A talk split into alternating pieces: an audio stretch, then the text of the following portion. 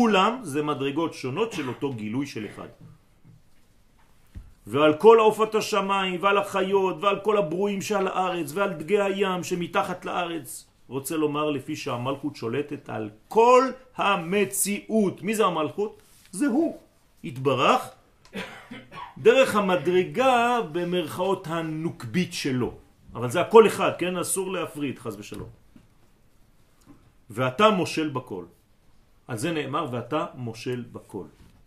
ברוך אתה השם הזן את הכל. כן, גם גוי צריך לברך את זה בברכת המזון. נותנים את הצדקה דווקא בפסוק הזה. כן, זה, זה מה שהגויים צריכים לברך. למשל, כשהיום יש הרבה אנשים שנכנסים להיות בני נוח, אז יש להם ברכת המזון משלהם ותפילה משלהם, ובתוך העמידה אנחנו מזכירים את הזן את הכל. הם חלק מכל הבריאה, שמכירה בזה. בגין דאית קריאת בשמה דקולהו, לכן היא נקראת בשם כל הנמצאים, כי כפי שליטתה, כך היא נקראת ומתדמת לנביאים. זאת אומרת שבעצם היא משנה שמות לפי המדרגה שהיא מתגלה דרכו. בסדר? אז השכינה היא מים. מה זה היא מים? היא לא רק מים, אבל עכשיו היא מים. האלוהות עכשיו מתגלה דרך הנוזל הזה. זה גם גילוי אלוהי, שבא ומחיה את כל האדמה ואת כל היקום. אם אין מים, אה, הכל מת. אז מי זה? זה הקדוש ברוך הוא. הכל הבעיה. נכון. אז הנה כשנמנע מרכבות לשניים, והם עולמות בריאה ויצירה, ועוד שמונה הנזכרים אחר כך שהם בעולם העשייה, הרי יחד יש לנו עשרה מינים, ואפשר שהם כנגד עשר ספירות דמלכות. ועניין הקדמת פתח אליהו, כן, שם זה הכל מופיע בעיין שם, בהקדמת, כן, אה, פתח אליהו הנביא, זכור לטוב ואמר. שמונה ומרמז את הספירות, המלכות, באופן אחר. לכן גם כאן בסמוך מפרש חלק מהכינויים באופן אחר, תלוי במה מדובר ותלוי מה הקומה שאני עכשיו עוסק בה. אבל זה תמיד אחד שמתגלה בריבוי, והמלכות, השכינה, זה בעצם החלק שמגלה את האלוהות בעולם. אם אין שכינה בעולם הזה, חז ושלום, זה כאילו הקדוש ברוך הוא נשאר בגלות שלו בהסתר עטוף ועטום בקליפת השתיקה. חז ושלום. כמה זמן היה העולם ככה? אלפיים שנה. העולם היה בקליפת השתיקה. הקדוש ברוך הוא מסכן, היה סגור בתוך מנגנון אלפיים שנה וממתין בסבלנות שיוולד העם שיגלה אותו סוף סוף בעולם. אתם מבינים? אנחנו חושבים על עצמנו. תחשבו על הסבל האלוהי, אם אפשר לדמות את זה במילים אנושיות. אלפיים שנה הקדוש ברוך הוא ממתין בסבלנות והעולם נמצא במצב של תוהו ובוהו עד שתופיע המלכה.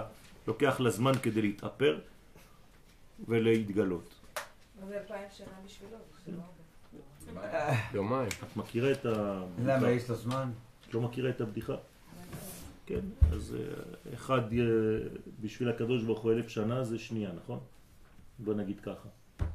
אז הקדוש, אחד בא ואומר לקדוש ברוך הוא, נו, הקדוש ברוך הוא, מה זה בשבילך, כמו שאת אומרת עכשיו, אלפיים שנה? הוא אומר, בסדר, תחכה שנייה.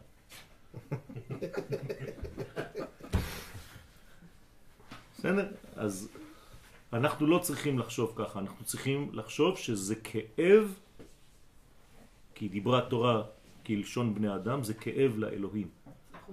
זה כאב להתגלות שלו. מה זה קליפת השתיקה? זה בעצם דבר שהוא צריך להגיד והוא לא. קליפת השתיקה זה העולם הזה. לא החומר. החומר ש, שהקדוש ברוך הוא ברא,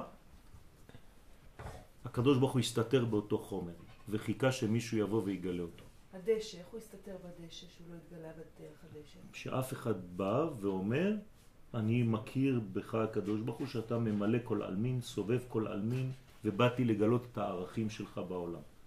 מי עשה את זה? עם ישראל. מתי? ביציאת מצרים, כלומר במתן תורה. עד שהקלה הזאת לא מופיעה, הקדוש ברוך הוא לא מופיע, פשוט מאוד. והוא אומר לקלה הזאת, אם את לא תגלי אותי עכשיו, מה יקרה? כל העולם מתבטל, רטרואקטיבית. לא בגלל שאני מעניש את העולם, כי אין לעולם שום סיבה להיות אם אין מי שיגלה את הקדוש ברוך הוא. במילים אחרות, מי מעמיד את העולם? עם ישראל. אז אתה אומר שזה תלוי בהכרה, אני אראה את אותו... נכון, התלוי בהכרה, בדיוק. הכל תלוי בהכרה שלך. הדברים קיימים. גם הכוכב שעוד לא גילינו קיים, נכון? אבל ברגע שאנחנו אומרים לו שם, מה קורה לכוכב הזה? מתחיל לחיות. מתי התחילו לזוז הדברים? כשאדם קרא שמות, נכון? למה? מה הם מחכים שהוא יגיד להם מה לעשות? לא. ברגע שאתה מכיר במשהו, הדבר הזה חי. תעשי אותו דבר עם הילדים. תכירי בכל ילדה ותתני לה להתחיל לפרוח. הרבה אנשים סובלים מבחינה פסיכו, פסיכולוגית בגלל שלא הכירו בהם, לא היה להם משקל בכלל. מה זה ילדים? ברגע שאתה נותן מקום לשני, לאחר, הוא מתחיל לחיות.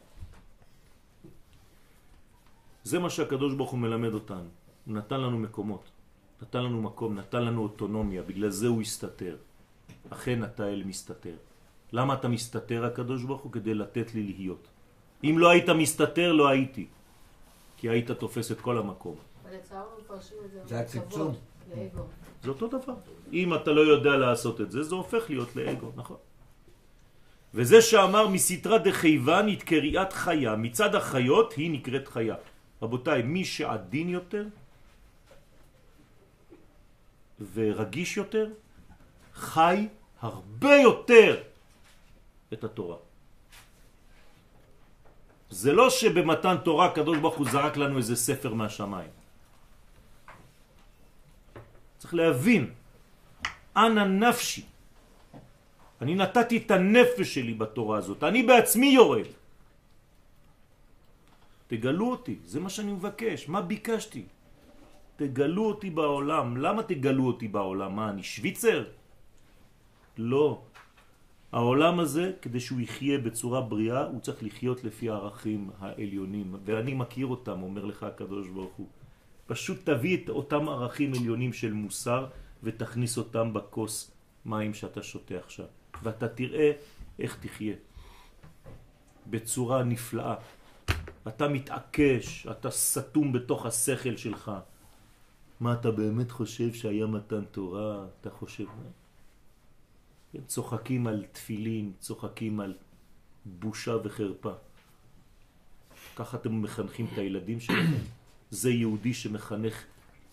הסבא של אותו אידיוט היה בוכה כדי שבשואה כדי ש, ש, שישאירו לי את התפילין על הראש, ואתה צוחק ו, ושם תפילין. צוחק על, על, על, על, על, הבחורה הזאת שיש לה את שני הגולגולים האלה, הזמרת. לא יודע על מה אתה מדבר, בסדר. לא חשוב. כן? צריך לדעת מה קורה כדי להילחם בתופעות האלה. כן? יש אנשים שעושים כל מיני מסיבות ושטויות ותוכניות כדי לצחוק על התורה ולצחוק על הערכים שלנו. את האנשים האלה צריך להוקיע, את האנשים האלה צריך להילחם בהם בצורה בריאה של יהודי ודאי שיודע מה הוא רוצה בחיים שלו. זה לא בגלל שאנחנו מכירים במדינת ישראל שהכל טוב ויפה, רבותיי. אמרתי לכם, אנחנו לא עיוורים, אנחנו לא שיקורים. אם יש דבר מעוות, צריך לתקן אותו. אבל לא לברוח. אבל גם זה אלוהים, מה אני אעשה? אה, עוד פעם, אתה חוזר לאותה שאלה של חנה. לא חוזר לאותה שאלה אז, של תר... חיים. אז תרצח. זה גם אלוהים. יש לך מאמץ לעשות כדי לתקן את העיוותים האלה? אז תעשה את זה. אל תגיד לי זה גם זה אלוהים. זה בדיעבד כשלא הצלחת וזה, אז אתה יכול להגיד לי דבר כזה. אבל לכתחילה, אתה צריך לעשות הכל כדי שדבר כזה לא יקרה. ממש לצאת למלחמה? בוודאי. בוודאי, כדי להגן על הערכים של הקדוש ברוך הוא צריך להיות מאוד תקיף. גם אם אתה אוהב את השני, אני לא שונא אותו. הוא פשוט אידיוט. אני אוהב את האידיוט הזה, אבל אני לא אוהב את השטויות שהוא עושה. ואותו דבר בתורה, אני יכול להיות חבר ואוהב של מישהו, של ידיד שלי, אבל אני נגד מה שהוא מפתח בתורה. אני צריך להילחם על הדעה שלי. שיביא לי מקורות שסותרים את מה שאני אומר, אני לוחץ לו יד, אתה גדול. אנחנו העם היחידי שמתייחס ככה לסמלים שלו, שנותן... אה, נכון, נכון, נכון, נכון. לכן צריך לחנך. לערכים אמיתיים וגדולים. אבל ברוך השם, השטויות האלה, הסאטירות האלה, זה כלום. זה אפילו זה לא עולה מפה. בשם. אבל זה עדיין... רוב יוצא- העם לא, בגלל שמי שנמצא במקום הזה לצורך השעה הזאת, אז הוא בשטויות האלה. אבל ברוך השם, רוב עם ישראל הרבה יותר בריא. רק שהאמת היא תמיד גנוזה יותר. כשהמלכות מקבלת שפעה מיסוד שנקרא חיי העולמים, אז אנחנו דילגנו, כן, הזוהר דילג על המדרגה הזאת שנקראת יסוד, שכחנו אותה, אבל לא שכחנו אותה. הוא מכין אותה בשביל עכשיו, הוא אומר שכל מה שעבר בנצח ועוד לא יורד ישר למלכות, זה חייב לעבור דרך היסוד, והיסוד נותן למלכות, כי הוא נקרא חי עולמים. במילים אחרות, אם אין את המדרגה הזאת, את היסוד הזה, אז אין חיות. מה, ירד לעולם במתן תורה? חיים. החיים חזרו לעולם. העולם בלי התורה היה חלל, חלל זה ריק, זה מת. אז הקדוש ברוך הוא זרם בחלל הצמצום בצורה של קו של אור. איך קוראים לקו האור הזה? תורה. אור רייטה, אור. זה לא שהוא נתן לנו טקסטים. הוא החזיר חיים, הוא חזר בעצמו לעולם. הקדוש ברוך הוא עשה תשובה. הוא שב לעולמו. דרך מי? היפה שלו. עם ישראל. אז עם אות ה' שלה, היא נקראת חיה. אז חי פלוס ה' של המלכות זה חיה. ומסיטרא דעופין ומצד העופות היא נקראת לפעמים נשר. באיזה עולם? בעולם הבריאה. כל עולם יש לו שם אחר. פה זה חיה, למעלה זה נשר. נשר זה בעולם הבריאה. למה זה נשר? נון, שר. זה שירה של האות נון, נון זה בבינה, זה למעלה, שער החמישים. אז למעלה זה נקרא נשר, נשר זה בריאה, כל הזמן.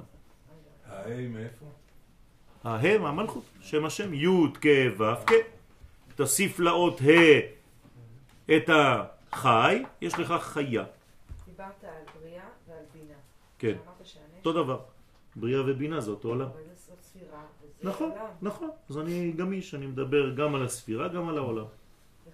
הייתי יכול להוסיף לך גם זה? לאה, עולם הבא, החיה זה יובל, יצירה. שנת החמישים, סיני, חיה. חיה. חיה, לא, מה זה חיה? פה מלכות. חיה אחת עומדת באמצע הרקיע. מי עומד באמצע הרקיע? בוצינה דקרדינותא, מי זה אמצע הרקיע? המלכות. לכן, איפה עמדה הנשמה של עם ישראל שנקראת חיה לפי רבי עקיבא? חיה אחת עומדת באמצע הרקיע וישראל שמה. זה המרכז, זה המרכז של כל המציאות. הקדוש ברוך הוא אין לו שום מחשבה בראש האלוהי האין סופי שלו, אלא ישראל. כל הזמן הוא חושב עלינו. כמו גבר שאוהב אישה באמת. ככה אומר הרמב"ם. לא יכול להפסיק לחשוב עליה, הולך לישון, חושב עליה. אוכל, כבר לא אוכל, כבר לא שותה, מאוהב, משוגע. כתוב, ושוגה בה תמיד. כלומר, זה היחס של האדם האמיתי למערכת של הקדושה הזאת. וככל שאתה עדין יותר ורגיש יותר, אתה חי את הדבר הזה. מה אתה רוצה? כן.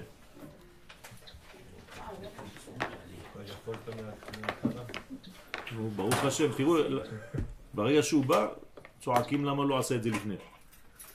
תגידו לא, לו, רק- רק הוא היה לו אומץ. תגידו לו תודה עכשיו. אתה יודע איך זה עובד? כן. תסתכל איפה שכתוב שם אה, בית מדרש. וואי וואי, יעבור עכשיו לחימום. כן. טעות, גם אתה רק ידעת? שנייה, יש לה שאלה. שם. לא, בסדר. לא. בכבוד. דיברנו על, לפני זה, אני הולך קצת אחורה, בסדר, זה עובד. על הוקרה. על? הכרה. הכרה, כן. הכרה של הקדוש ברוך הוא שהוא מחי כל העולם. נכון, הבריאה זאת יציאה מהאלף. נכון, זאת אומרת, אנחנו לא הקדוש ברוך הוא, נכון. אבל אנחנו משהו נהיה האלף הזה. נכון. אז מה, הקדוש ברוך הוא מסתתר מעצמו ומשחק קשקש עם עצמו? הקדוש ברוך הוא משחק מחבואים, לא קשקש. מה זה קשקש? זה בצרפתית, לא חשוב. אז הקדוש ברוך הוא משחק במחבואים. כן. זה עוד מושג קבלי. למה? כדי לאפשר לנו לגלות אותו. זה המשחק. כן. אתה היית ילד קטן בארץ? חפש אותי. כן. זה משחק. חפש אותי. ואתה, ברגע שאתה מחפש אותו ואתה מוצא אותו, אז אתה שותף לגילוי שלו. הוא לא צריך את כל זה. זה רק בשבילך, כדי לתת לך תענוג. כמו ילד קטן בגן, אתה חושב שהמורה צריכה את הציור שלו? המעפן הזה מסכן. הוא מתאמץ, מוציא את הלשון עשר שעות, מה אכפת לנו מזה? לא, אכפת לנו, בשבילו. ברגע שאתה לוקח את הציור ומראה לכולם, הוא פורח, אתה לא יודע מה עשית לו עכשיו. ואם עשית לו בדיוק הפוך, אה, לא שווה כלום. כל החיים שלו הרוסים. הוא צריך 20 שנה של פסיכולוג עכשיו. מילה אחת יכולה להרוס ילד או ילדה, מילה אחת יכולה לבנות אותו. זה פשוט מפחיד כמה אנחנו צריכים להיזהר בכל דבר. אני- אני- אנחנו ננעלים ונפתחים בשניות. אני מבין מה אתה אומר בזווית שלי. עכשיו, אני לא זה יכול מספיק, להבין... ברוך השם. לא, בסדר. אתה יכול לא לראות לא לפי יכול הזווית שלך. אותו. אתה לא מבין אותו, אתה לא לא צריך יכול להבין אותו. לא מנסה. אתה צריך לגלות את רצונו, לא אותו. זהו. רצונו זה של להתגלות בעולם הזה. הערכים שלו, המוסר שלו. שהעולם יחיה לפי הגובה הזה. כן, אבל... אז יש- הוא נתן יש לך מגבלה, תורה, כאילו, מצוות. יש כן, מגבלה, מגבלה. אני לא הולך לחפש את עצמי עכשיו לשחק ברבורים עם עצמי, נכון. נכון? אתה מגלה עכשיו דרך עם ישראל את השכינה הזאת. רגע, למה לא? למה זה לא? בסדר? אתה יודע בדיוק מי אתה, מה אתה, צריך לעשות, מי אתה צריך מה- איך אתה צריך להתנהג, אתה לא מחפש את עצמך? לא שואל את עצמך בבוקר, היום אני לפה או לשם? למה אתה לא מחפש את עצמך? אני מחפש את עצמי כל היום. לא תמיד מוצא. הרבה פעמים אני לא רוצה. האמת שמה שיאיר עכשיו אומר זה דבר חשוב מאוד, כי אנחנו בעצם אמרתי לכם בכל השיעורים, שאם אתם לא עושים דוקטורט על מי אתם, על עם ישראל, אתם בחיים לא תדעו מי אתם. לא, גם כפרט, גם זה אחרי זה, אחרי זה כפרט. קודם כל להבין מאיזה, מאיפה באת. ואחרי זה מה אני כפרט יכול להיות שותף למהלך הגדול הזה. זה לימוד. זה לימוד אמונה. עשייה. יונה בעולם היצירה. בסדר? היונה בעולם היצירה, לא דיברנו על הצילות. לאט לאט. כן, אז אז בעצם העולם העשייה שלנו זה ציפור. ציפור זה חיה, בסדר. אז יונה זה בעולם היצירה. הנה, ציפור בעולם העשייה. בסדר? ומסיתרא דנונין, ומצד הדגים שהם דגי הים, נקרא הדג, כי דג הוא כינוי ליסוד אנפין. אז הדג זה יסוד. לכן צריך לאכול דגים בשבת, כדי לחבר את הקדוש ברוך הוא עם השכינה. הם שמנת? כן? כמו שכתוב, וידגו לרוב, איפה? בקרב הארץ. כלומר, הדג צריך להיות בקרב הארץ, בקרביים של הארץ. איפה זה הקרביים של הארץ? מתחת לים. והמלכות היא תפלה אליו עם אות ה' שלה ונקראת גם על שמו הדג בלשון זכר. הדג. בסדר? יש דג, יסוד, והדג זה שיחק, הגילוי של היסוד בתוך המלכות. רק שיחקנו עם ההי. נכון, זה הכל. משחק של מילים, קוראים לזה צירופים, ייחודים. הלוואי והיינו משחקים בזה. כן, זה מה שהנשמות הכי נהנות מכל דבר בעולם, זה מהדבר הזה, מהמשחק כמו שאתה קורא לזה. שיחקנו עם האותיות. כן. בוא נשחק בזה. זה המשחק הכי גדול. מה? כן, כן. הסברתי בשלב? שדגה זה לא סתם אה, חיים בתוך המים, וגם הישראלים המקוריים לא הבינו את זה. הסברתי להם שדגה זה מוות, יש לזה קונוטציה של מוות. אבל בעברית המודרנית, כשאומר כל הדגה, אתה חושב שזה כל הדגים שבים. אז זה לא נכון. בדגה יש קונוטציה של מוות, שמשהו. שמבאיש. אצל יונה, בהתחלה כתוב דג, ואחר כך נכון. נכון, כשזה נהיה דגה, הוא התחיל להתפלל. נכון. אבל סיטרה בישה בהיפוכה, דגה, הנה. אבל הסיטרה אחרא נקראת דגה. אבל בסיטרה אחרא הוא בהיפוך הנגרע גם הזכר בלשון נקבה דגה. להורות כי בסיטרה אחרא הנוקבה שולטת על הזכר. זה העולם של הסיטרה אחרא. כן? שלא יקומו כל הפמיניסטים, כן? זה בסיטרה אחרא הנקבה שולטת על הזכר. זה עולם הפוך. לכן הזכר נקרא דגה כמו הנקבה, חז ושלום. הוא מת. לפי הרשימה זה כמו בנים. יונה, יונה, יונתי, עבדתי, נכון. כן. זה קשור, אבל זה, זה, זה עוד מדרגה, כי שם זה הקדוש ברוך הוא לפי המדרגה שלנו, יש כמה עמידות ביחס לקדוש ברוך הוא. לפעמים אני כמו אשתו, לפעמים אני כמו הבת שלו, לפעמים אני כמו וכו' וכו'. זה כבר עוד מנגנון. טוב, זה לא העניין הפמיניסטי, זה פשוט לקבל שולט על הרצון להשפיע. בסדר. כשזה ככה, זה, זה, זה, זה חולה. סטרה אחרא. נכון, נכון, זה סטרה אחת, נכון. אז האנשים מתרגמים את זה לאיש ואישה, אבל זה, זה כמו- כמובן כמו שאת מבינה. בסדר? ומציטרא דעיסבין איתקריית שכינתה שושנה. מצד העשבים נקראת השכינה בשם שושנה. לפעמים היא שושנה אדומה מצד הדינים שבה, ג'ינג'ית, ולפעמים שושנה לבנה מצד החסדים שבה. אז לג'ינג'י יש עור לבן. לכן יש איזון כזה ביניהם. Mm, מבחינה אומנותית זה העור הכי משקף את אור השמש. הכי כיף לצייר אור של ג'ינג'י. מבחינה אומנותית. כן? כי זה האור שקולט את הכי הרבה את אור השמש. בצורה יפה. אז זה דוד המלך, זה המלכות. המלכות היא אדומה כמו שושנה, כשושנה בין החוכים כן רעייתי בין הבנות. וצריך ל- ל- להבין למה קוראים לה שושנה, כי היא מסוגלת להשתנות, היא גמישה מאוד. זה ליל שבועות למעשה, כי זה דוד המלך. נכון. זה גם ליל שבועות, נכון. בליל שבועות יש הרבה הרבה הרבה דברים מקופלים בפנים. אם אך ורק היינו יודעים כמה סודות יש בלילה הזה, שהוא כבר לא לילה אלא ליל. והיה כאן ממשיך רבי שמעון לבאר את נתיב הרביעי, מהכתוב היבדל אלוהים בין האור ובין החושך. לא לשכוח שבמוצאי שבת צריכים לעשות הבדלה בקידוש. זה קידוש של הבדלה, הבדלה של קידוש, קידוש והבדלה ביחד. בסדר? אז זה, זה ראשי תיבות, כן, זה ראשי תיבות של יין, קידוש.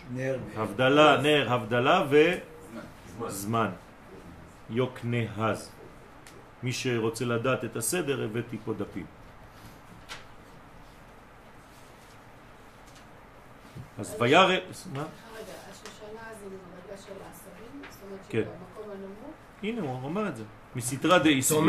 מצד העשבים נקראת השכינה שושנה. מה יש סיטרא דייסבין? כן. זה הצומח. צומח. מצד הצומח. וירא אלוהים את האור כי טוב, שהוא אלוהים הרביעי שבתורה. אבל ויבדל אלוהים הוא כבר אלוהים החמישי. וכן, כן, משנה הגר"א לטובה את הסדר של שלושת הנתיבים ד' ה' ו'. לא חשוב עכשיו, לא ניכנס לזה, זה כבר עניינים אחרים של סדר דברים. אנחנו ממשיכים. הוא ממשיך רבי שמעון ואומר, נתיב רביעה נתיב הרביעי משמונה נתיבים, נתיבות, המפורשים בתיקון הזה, דכתיב ויבדל אלוהים בין האור ובין החושך. חייבים להבדיל בין האור ובין החושך. הקדוש ברוך הוא מלמד אותנו את זה בבריאה. מי שלא מבדיל בין האור ובין החושך, הוא אומר שהכל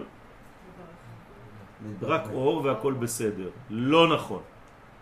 בעולם שלנו יש דברים שהם בסדר, הם טובים, ויש דברים שהם רעים. בקומה שלנו.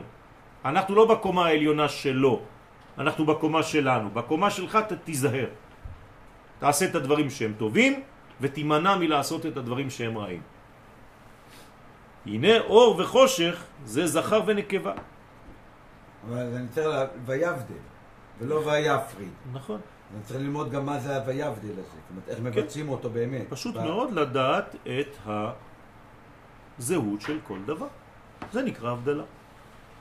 אם אתה מטשטש את ההבדלים, אז אתה עושה את הכל כמו חטיבה אחת, וזה לא נכון.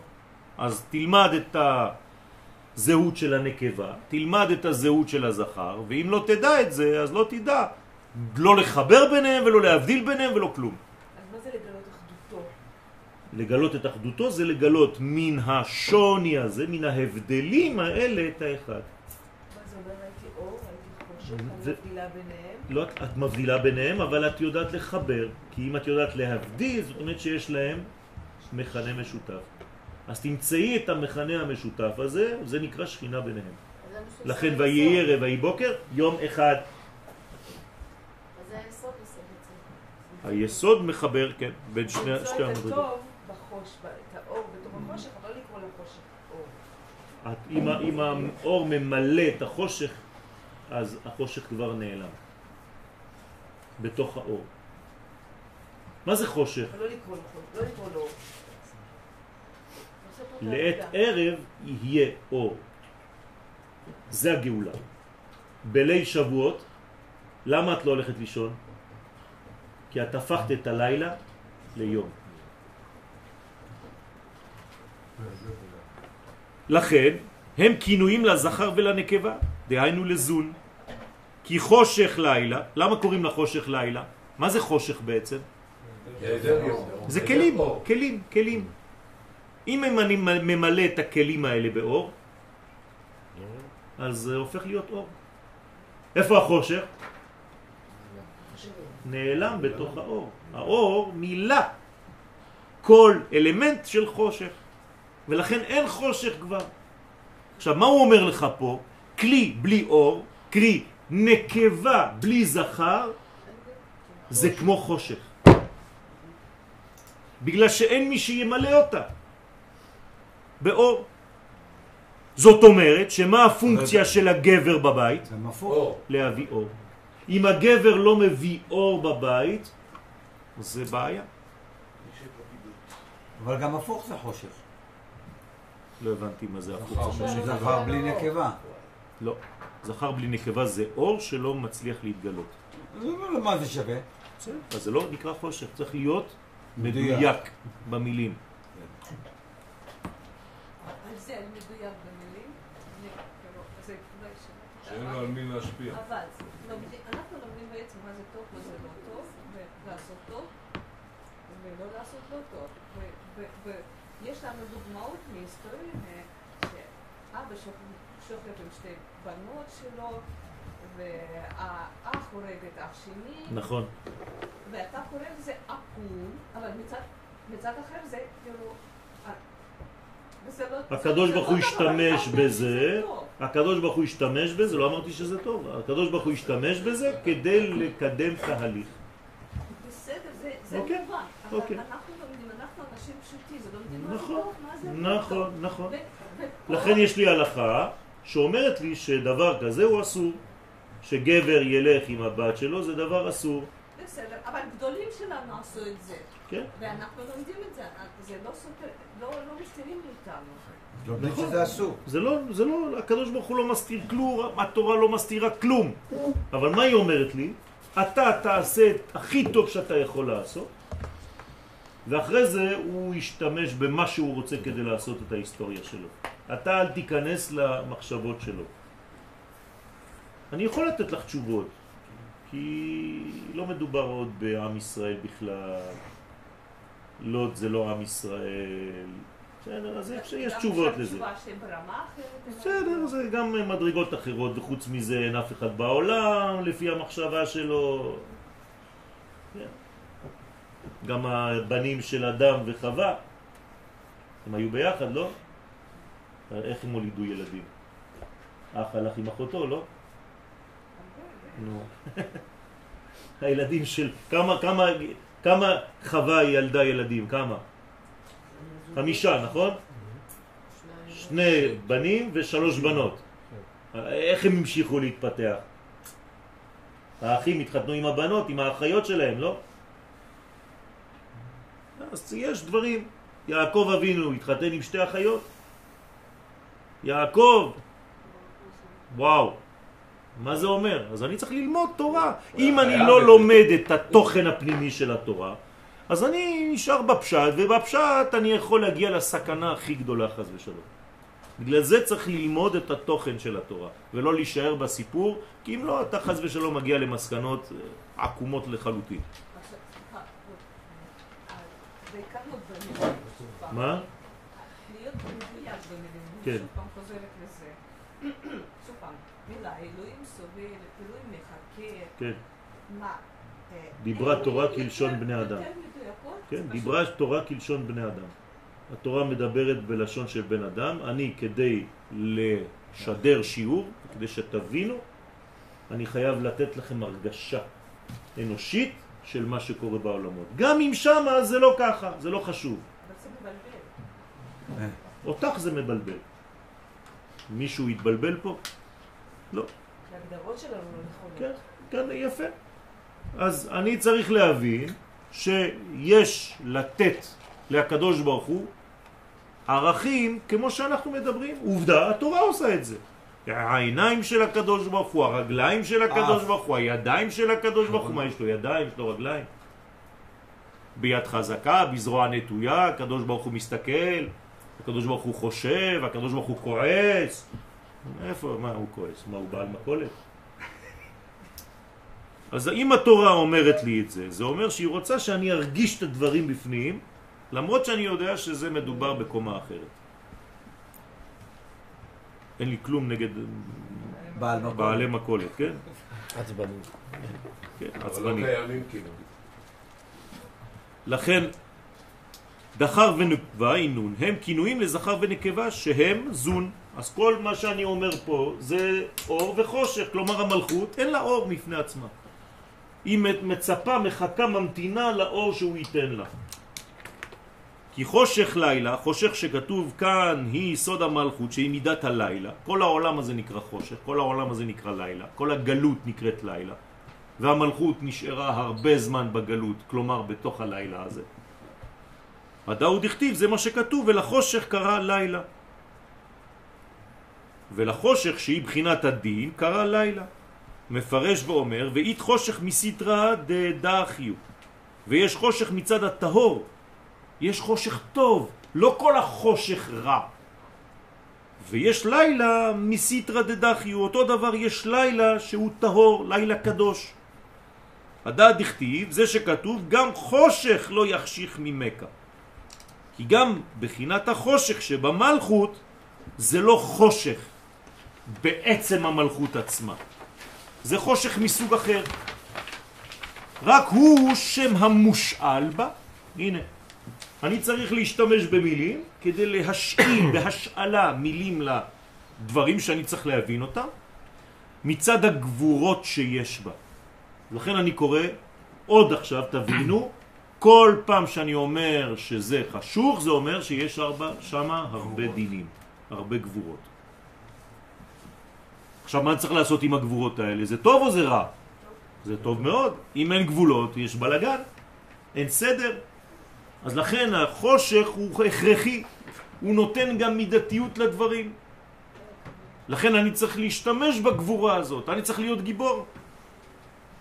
אבל כשהיא מקבלת חסדים מזעיר אנפין, אז הלילה, המלכות שהיא מידת הלילה, כיום יאיר כחשיכה כאורה. כלומר, ברגע שהאלמנטים של המולקולות של החושך מקבלות את האור, אז גם הלילה הופך להיות אור. הלילה כיום יאיר. חשיכה כאורה, אתה כבר לא יודע אם זה חושך או אור.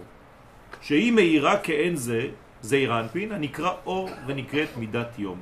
במילים אחרות, כשיש זיווג בין זכר ונקבה, אנחנו עולים כבר לפלטפורמה אחרת. אין אור וחושך, הכל הופך להיות אור אחד. האורות והכלים הופכים להיות ביחד, אין כבר הבדל בין האורות לבין הכלים. זה אידיאלי או לא אידיאלי? כי אמרתי שיש להבדיל, ובמקרים האלה אין הבדלה. יש הבדלה, אבל פה זה חיבור. הם תמיד נבדלים, הם לא הפכו להיות אחד. הם תמיד שניים שמגלים אחד, הם לא אחד. לא שניהם הפכו להיות אחד. אם שניהם הפכו להיות אחד, משמע שאחד מהם מת. בזיווג מה קורה? הזכר נשאר זכר והנקבה הופכת להיות כמו הזכר. כלומר בהיריון. נותנת. אז אין כבר אור וחושך. בוודאי שיש. הזכר נשאר זכר, והאישה עכשיו אותו דבר בבית, הם עדיין שניים, רק שהיא הפכה להיות בהיריון. כמו זכר, אבל היא לא נהפכת להיות היא זכר. לא נהפכת להיות זכר, עכשיו- היא נותנת כמוהו. עכשיו היא- היא בנתינה, לכן היא לא רואה דם. אבל יש עדיין שניים בבית. כן. תתארי לעצמך, כמו אצל אותה חיה, אותו חגב, שאחרי שהיא התייחדה עם הבעל שלה, היא בלעה אותו. יש חיות כאלה. קוראים להן דתיות. לא הבנתי. כן, כן, קוראים לזה, למונט רליג'יוז. אבל עכשיו אנחנו נמצאים בלימוד, אנחנו הבנתי. אור, אנחנו, זה צריך להבין. לא תבוא זה- אבל בחמש. שלמה את זה. זה לא. זה עוד, אבל אנחנו נשארים בזהות שלנו. אם אני חז ושלום ברגע שהאשתה הופכת להיות בהיריון, אני רואה גבר בחוץ, זה? עם זקן, אללה יסתר, כן. אז אפשר לומר שנוצרת לכאורה ישות חדשה. חדשה, מתוך שניהם. מתוך שניהם, אבל שניהם לא מתבטלים מהמציאות, הם תמיד שניים. נתן אה, בוודאי. את האותיות שלו. בגאולה הסופית, כן, זה מה שיהיה, כן, זה מה שיש עכשיו. יהיה אחד ושום אחד. כן, נכון, אבל זה תמיד בתוך הריבוי. הרי אמרנו את זה, אחת דיבר אלוהים, שתיים זו שמעתי. עכשיו תסבירו לי את זה עכשיו לפי מה שאמרתי לכם. פשוט מאוד, רק מתוך שתיים אני יכול לגלות אחד. אי אפשר לשמוע אחד אם אתה לא בעצמך שניים. הזאת. כלומר, רק מתוך זוג אפשר לשמוע לקול האלוהי. מתוך זוגיות אני יכול לשמוע את הקדוש ברוך הוא. אם אני לבד בראש שלי, בלב שלי, בנשמה שלי, אז לא עשיתי שום דבר. ורוב האנשים אומרים שאתה לבד בעולם. ובמיוחד, במיוחד, במיוחד הפילוסופים שהם חושבים שאתה נטוש, שאתה לבד, אתה בדיכאון. אז- אז- לא טוב היות האדם לבדו, אבל מה היא הוסיפה? אבל הוא לבדו. בין כה וכה, לא נכון. לא טוב היות האדם לבדו, אעשה לו עזר כנגדו. אז הנבואה באה כתוצאה מחיבור, מזיווג של... אז מה קורה לנבואה? זה גילוי של זיווג? אה, למעלה? נבואה זה גילוי שיוצא מבין שניים. איפה השניים? נצח והוד, או מוח ימין, מוח שמאל. ולכן זה יוצא מהדעת. אתה חונה לאדם דעת, דעת זה באמצע. חייב לצאת מזוג, זוג משים. ואמר עוד, וחושך יהיו נוגבה דמקבל מנהורה דיהו אור דקר. מה שהנוגבה נקראת חושך, לפי שהיא מקבלת מאור זעיר אנפין, שהוא אור הזכר. וכלפי זעיר אנפין היא נקראת חושך. זהו, זה ביחס. כלומר, מה זה חושך? זה רצון לקבל. החושך קורא לך, החושך מזמין אותך להפוך אותו לאור. מה אנחנו עושים עכשיו בלילה? למה השיעור בלילה הוא כל כך חשוב, יותר חשוב משיעור ביום? כי החושך קורא לך, הוא מזמין אותך, הוא אומר לך בוא, תעיר אותי. תמלא אותי באור. תעיר אותי. אני כולי חושך, אני רוצה רק דבר אחד, שתהפוך אותי ליום. אני רוצה לגלות מה זה. אם אתה שומע אותו, אז אתה בא מרחוק, ומעוד יותר רחוק. כגבנה דסיהרה, אותו דבר כמו הירח, דמקבלת מן שמשה. מה זה, מה עושה הירח? כל הזמן מחכה לשמש. שייתן לה. אם הירח לא מקבל מהשמש, אז הוא מת, מסכן. אז בחג השבועות הוא שמח. בפסח עוד יותר שמח. כי בפסח זה כבר 15 לחודש. מלא. אז שם זה כבר מלא, הוא כבר כמו שמש. מחר זה יהיה כמעט. בחג השבועות זה כמעט, זה זין, וו. אז אתה רואה את הירח, אבל זה לא מלא עדיין. כלומר, אומרים לך תמשיך. כדוגמת הלבנה המקבלת האור מאור השמש. ולכן לעתיד לבוא כתוב והיה אור הלבנה כאור אור החמה. החמה. לא כתוב והיה אור הלבנה אור החמה. כ, כ, כף הדמיון. אוי ואבוי אם הלבנה הופכת להיות היא בעצמה חמה. כלומר אין יותר צורך בחמה. אין דבר כזה. כן, המלכות שהיא סוד הלבנה מקבלת האורות מזעיר אנפין שהוא סוד השמש.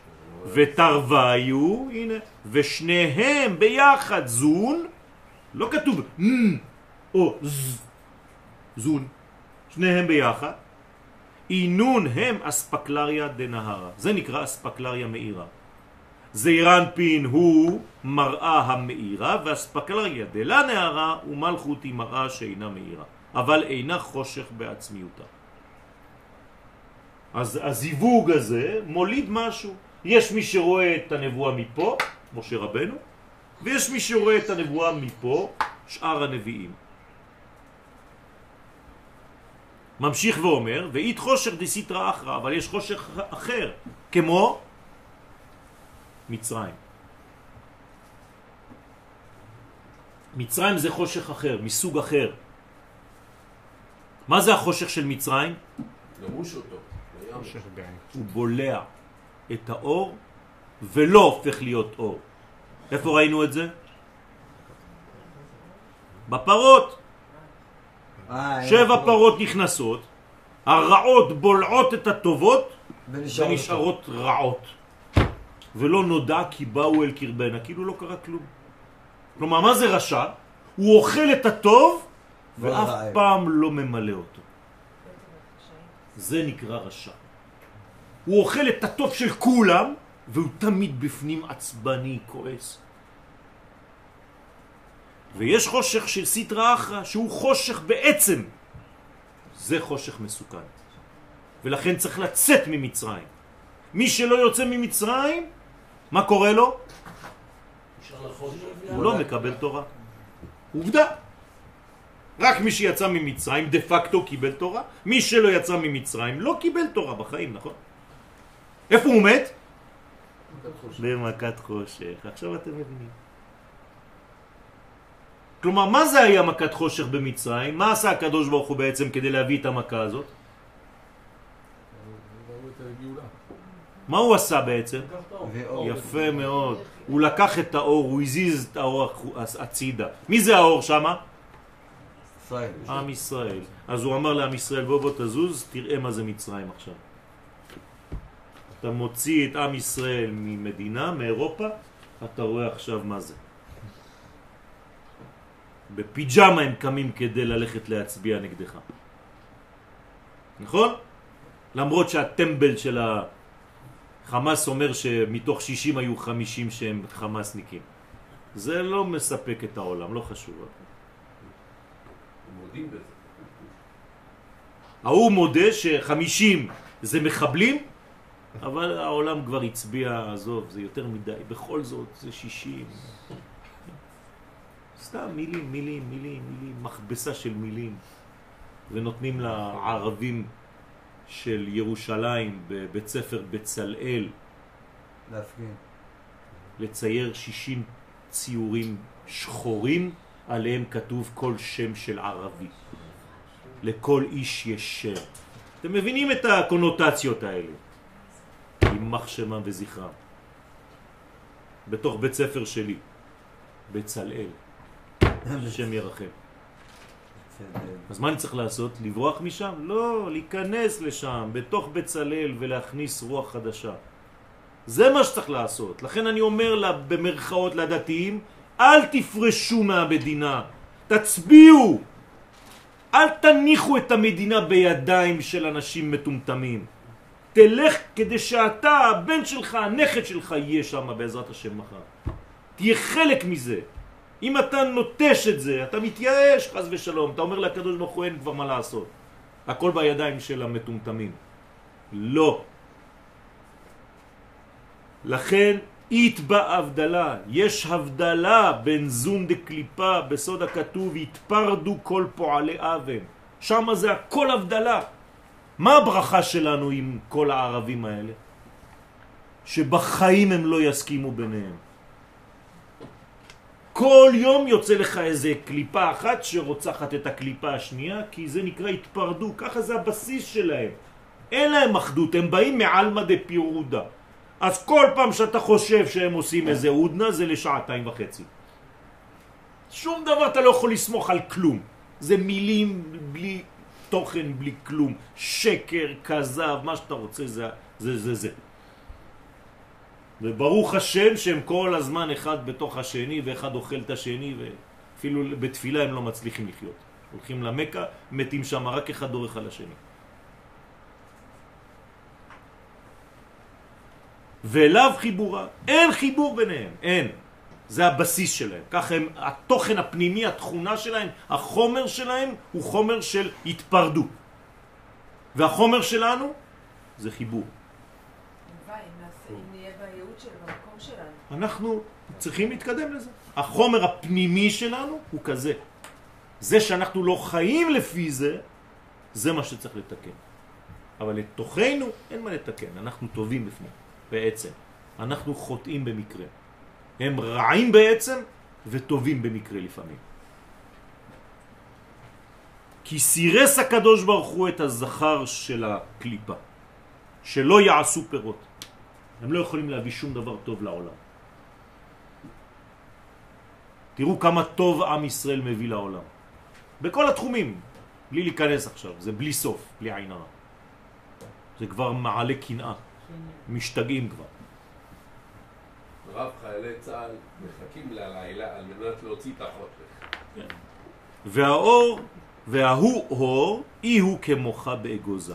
ואור השכינה היא כמו המוח שיש בפרי של האגוז.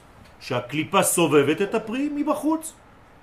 אותו דבר השכינה מתלבשת בתוך הקליפות להחיות את הקליפה מבפנים ואתה מחיה את כולם. והקליפה מסובבת אותה.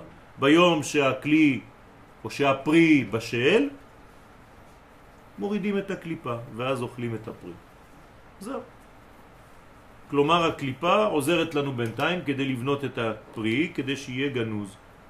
שאם הוא היה בגלוי, זה לא טוב. למה הלוחות הראשונים נשברו? אומרת הגמרא, כי שלטה בהם עין הרע. ככה כתוב. בגלל שהיה שופר וקולות, כולם ראו, הכל נשבר. תעשה את הדברים בשקט. הנה רבי שמעון דרש בסודות של המלכות, שהיא מידת לילה, שהיא בחינת לבנה. כלומר, מה זה הסודות של המלכות? איפה הולך רבי שמעון בר יוחאי? בדיבור? לא. בשקט. הוא הולך בין המילים, בין האותיות. הוא מלמד אותנו על הלבן שבשקט כשאתה לא מדבר. זה רבי שמעון. תקראו לו רבי שמעון. והכל בשושו. שמוע את השקט. שמקבלת את הערותיה מזעיר אנפין שהוא בחינת השמש. אז הוא רואה את השמש איפה? בתוך השקט הזה. לכן מבאר כאן את סוד הייחוד הנעשה בתפילת ערבית. אז רבי שמעון בר יוחאי מלמד אותנו את הייחודים. מה זה ייחודים? זה דבר אינטימי. אתם זוכרים את אותו תלמיד שנכנס מתחת למיטה של הרב שלו כדי ללמוד? מה הוא הלך לעשות שם, תגידו לי? לא יודע, מה הוא ילמד שם? אז בפשט, עוד פעם, אתה יכול ליפול ולהיות טמבל. לא, הוא ישן שם. לא, הוא לא ישן שם. אה. הוא הלך להקשיב איך הרב שלו מתייחד עם אשתו. מה הוא הלך ללמוד שם? את סוד הייחוד. מה קורה בזמנים האינטימיים הכי עמוקים של המציאות? זה לא שטויות שאתם חושבים. שאחד מתחבא מתחת למיטה, מה זה סוטים? זה כדי לדעת איך הקדוש ברוך הוא מתחבר עם השכינה, אני רוצה ללמוד את זה. אני רוצה להבין את זה. וזה שאמר אדהכי מתוך שדרש רבי שמעון אלו הסודות, הקהלה השתמע במרומי רקיעים. אז הכל, פתאום יצא קול. מה זה הקול הזה? אף אחד לא שומע אותו. קול זה דבר שלא שומעים, נכון? זה פנימי מאוד. רק מי שבגובה של הקול שומע את הקול. אז מה הוא מכריז? במרומי הרקיע, דהיינו בהיכלות של עולם הבריאה. כן, מה עושה הרקיע? מה הפונקציה של הרקיע? להבדיל. נכון? והיא מבדיל בין מים למים. לכן הקול הזה נשמע במרומי הרקיעים, דהיינו בהיכלות של עולם הבריאה. והכריז הקול, מה הוא אומר הקול הזה? מי ששומע אותו צריך לשמוע את זה. מראה דאוצרין, הוא קורא להם בעלי האוצרות המושרשים בשם שדאי. מי שיש לו שם שדאי זה אוצר, מטמונים, שביסוד, שבו האוצרות, כי כל האוצרות נמצאות ביסוד, נכון? זה נקרא שדאי. לכן הוא בפתח של הבית, שנקרא מלכות. זה היום. בסדר? יסוד, יסוד זה מלכות. בכל בית חייב שבפתח יהיה שם שדאי. אתם מבינים שזה בעצם מה שקורה בזמן הייחוד. שבעצם הנקבה בעצם מקבלת בפתח של המזוזה, שזה שם שדאי. לכן זה המלאך הזה שמספרו שדאי, מתת.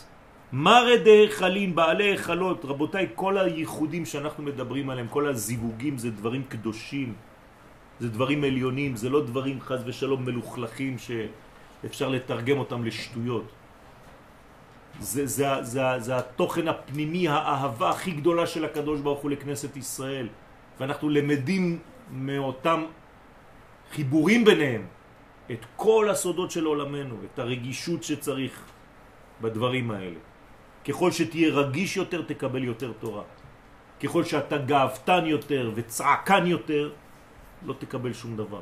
ככל שאתה עדין ורגיש לעם שלך, לאומה שלך, אתה תקבל יותר. זה לא אומר שאתה צריך להיות פר וכזה, מדבר כמו איזה מת. לא. אבל צריך צניעות גדולה. בעלי חלות המושרשים בשם אדני, שהוא כמספר היכל.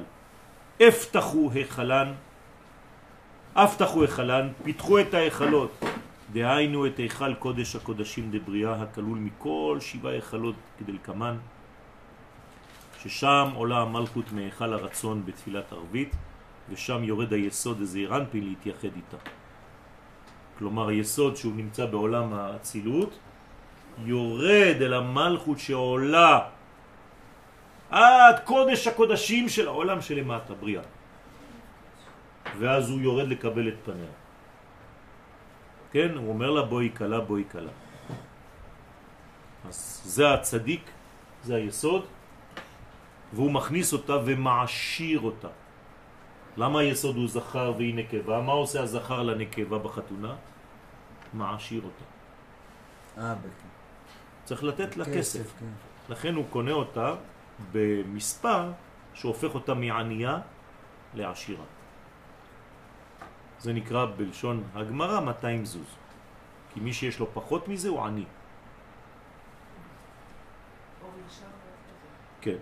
רוצה לומר, מצד בעלי האוצרות שביסוד נפתחים שערי ההיכל בשביל כניסת היסוד. אז הכל נפתח. מצד בעלי היכלות שבמלכות נפתחים שערי ההיכל בשביל כניסת המלכות. אז יש הכנה. הזכר בא עם הפמליה שלו, והנקבה באה עם כל החברות שלה. כמו בחתונה, אתם רואים את הכלה יושבת וכל הבנות מסביב, והגבר מצד שני וכל החברים שלו מהישיבה או לא יודע מאיפה מסביב, כל החיילים.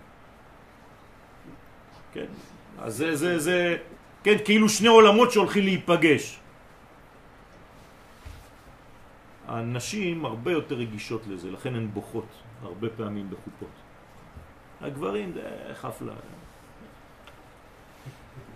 ואמר, המטרוניתא, כבעיה להעלה בהיכלה, שהרי המלכה, כשהיא השכינה, כשהיא רוצה להיכנס להיכל שלה, שהוא היכל קודש הקודשים, באותו זמן באו זמנה, נאמר, אדוני שפתי תפתח. בשביל השכינה הנקראת אדני, מבקשים תפתח את שערי ההיכל של קודש הקודשים שהם כעניין פתיחת השפתיים. כן, זה, זה דברים גדולים מאוד רבותיי. אז אתם צריכים לבקש, כי אם זה בלי רשות, זה אונס.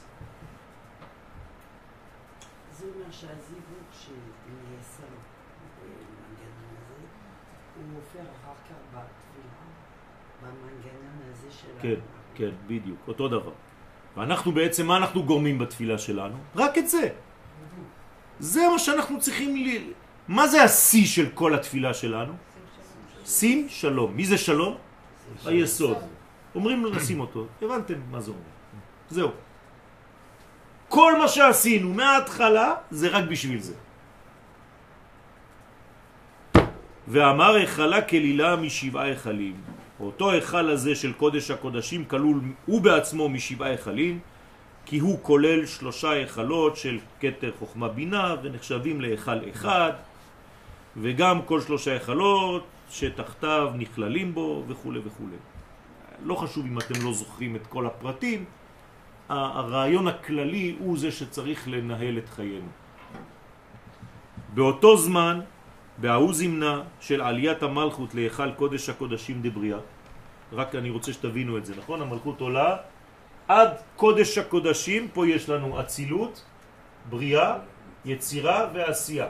המלכות עכשיו היא פה, היא עולה מהמלכות עד לקודש הקודשים, קוק, של בריאה. ופה יש יסוד שהוא בעולם האצילות, הוא יורד כדי לקבל את פניה. והוא אומר לה, תפתחו את כל ההיכלות כדי לתת לה לעבור. אז אז היא נכנסת לאצילות. נכון. חייב זה זה נכון. שם. עכשיו, מה עוש... כשהיא עוד נכנסת, מי נכנס איתה? תופסים טרמפ. כל שאר העולם. מי? כל הנביאים בעולם הזה. ברגע שהיא נכנסת, כלומר ברגע שיש חיבור בין זכר לנקבה, היית אמור להיות מתי נביא בעמידה? בשים שלום. כשאתה אומר שים שלום, היית אמור לראות את הכל, כל העולם. כל מה שיש בכל העולם. זה שים שלום, זה לא עוד איזה קטע, שים שלום, דבר בחר. אז למעשה כשאנחנו מגיעים לשים שלום, אנחנו צריכים לא להבין בא? שאנחנו צריכים להוריד נבואה לעולם. כן, אז הנה. כמה נביאים סלקין עימה ומתכנסין עימה. כמה נביאים עולים עימה ומתאספים עימה בסוד עליית מן. כולם משתמשים בה כמו עלייה בטרמפ. תופסים טרמפ עם הכניסה של המלכות הזאת. התהליך הזה מתי חוזר? כל יום. אמרתי. בעמידה, בתפילה. ועכשיו הוא מדבר על תפילת ערבית. רק שם? כן. ב- ב- יש מדרגות, אחו- מדרגות אחרות של לימוד וזה, אבל בתפילה זה מה שקורה. זה, בשביל זה אנחנו מתפללים. זה הסוד האמיתי של התפילה. שאצלנו זה הפך להיות בשביל לקבל מה שאנחנו צריכים, אינטרסים. הסוד האמיתי של התפילה זה בכלל אנחנו לא בעניין. זה רק שהוא יצדבק איתה. וכשהוא מזדווג איתה, תאמיני לי שכל הבעיות שלך, שלך ושלי, נפתרות. זאת הבעיה שלנו, שאנחנו לא מבינים את זה. אתה הולך להתפלל, כמו איזה אינטרסנטי, שחושב שעכשיו אני הולך לבקש מהקדוש ברוך הוא, אני לבד איתו, אל תפריעו לי. אני עכשיו הולך לחבר אותו, יתברך שמו עם השכינה, עם כנסת ישראל, ומהזיווג שלהם, כל מה שחסר לי בחיים אני הולך לקבל. בתפילת יחיד זה גם קורה? בוודאי. זה, זה, זה, זה גם, גם התפילה, גם כמובן במניין יותר חזקה,